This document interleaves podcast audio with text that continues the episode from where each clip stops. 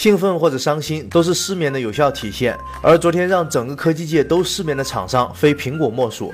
选择 Bill Green 市政礼堂这么大的场地，自然要带来众多的产品更新。话不多说，直接看干货。首先是 Apple Watch 的更新，苹果为这款产品的表壳以及表带加入了更多的选择，并且与爱马仕达成合作，推出了多款特别版的皮革表带。而它搭载的 Watch OS 系统也将在本月十六日迎来二点零的正式版更新。紧接着到来的是本场发布会的主角之一 iPad Pro。不同于现有的 iPad，iPad Pro 拥有一块12.9英寸的大屏幕，并且机身的周围塞进了四个扬声器，同时它的续航时间能够达到十个小时。为了体现 iPad Pro 的生产力，苹果甚至还请来了微软和 Adobe 的相关主管来进行演示，充分体现了大家好才是真的好的娱乐精神。iPad Pro 的容量从三十二 GB 起步，售价为七百九十九美元起，将于十一月正式发售。此外，苹果还为其发布了一款键盘保护套和一支触控笔。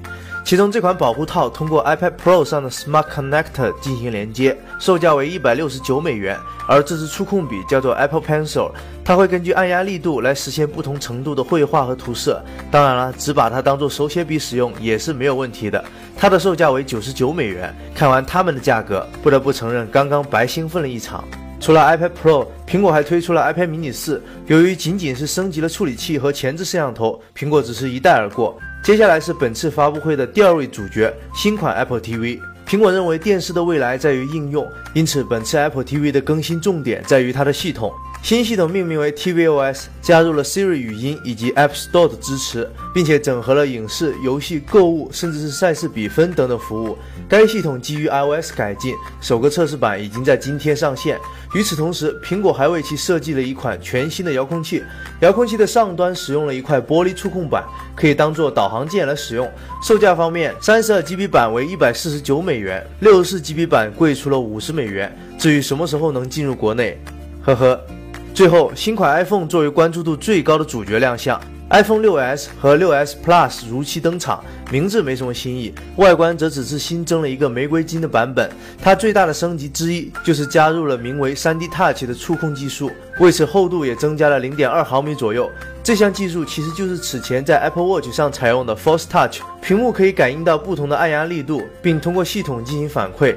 比如在新 iPhone 上用力按压列表可以调出预览。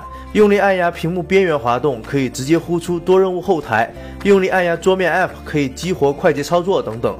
而新 iPhone 的另一大升级在于它的摄像头，其中主摄像头升级到了一千二百万像素，并且支持 4K 拍摄，而前置摄像头则是提升到了五百万像素，并且在自拍的时候可以用屏幕进行补光。此外，iPhone 6s 搭载了苹果的第三代六十四位芯片 A9 处理器，官方表示 CPU 速度提升了百分之七十，GPU 图形性能提升了百分之九十。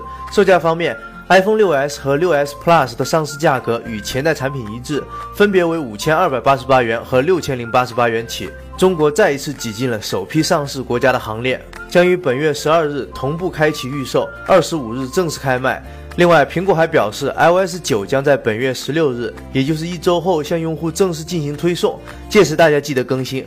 发布会最终以 One Republic 的歌声结束，而这场科技界春晚落幕的同时，为期一年的 iPhone 七发布会已经正式开始。